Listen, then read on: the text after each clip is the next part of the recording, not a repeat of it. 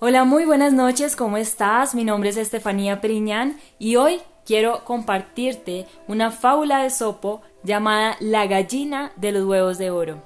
Pero antes de iniciar, quiero decirte que eres el único ser capaz de transformarte en lo que tú quieras, que eres un ser infinitamente exitoso. Y ahora sí te voy a compartir la fábula.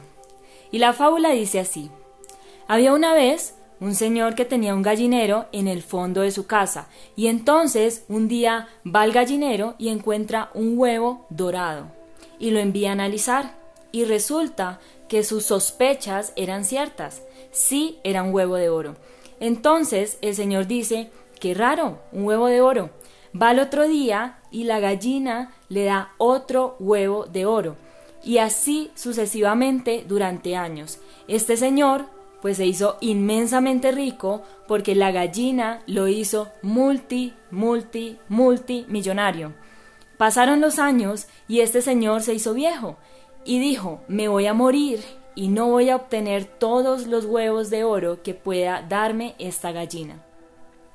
Con esa idea en mente, tomó un cuchillo, se fue al gallinero, tomó la gallina por el pescuezo, la mató y la abrió. ¿Qué encontró? Nada. ¿Qué pasó? ¿Qué dice la fábula?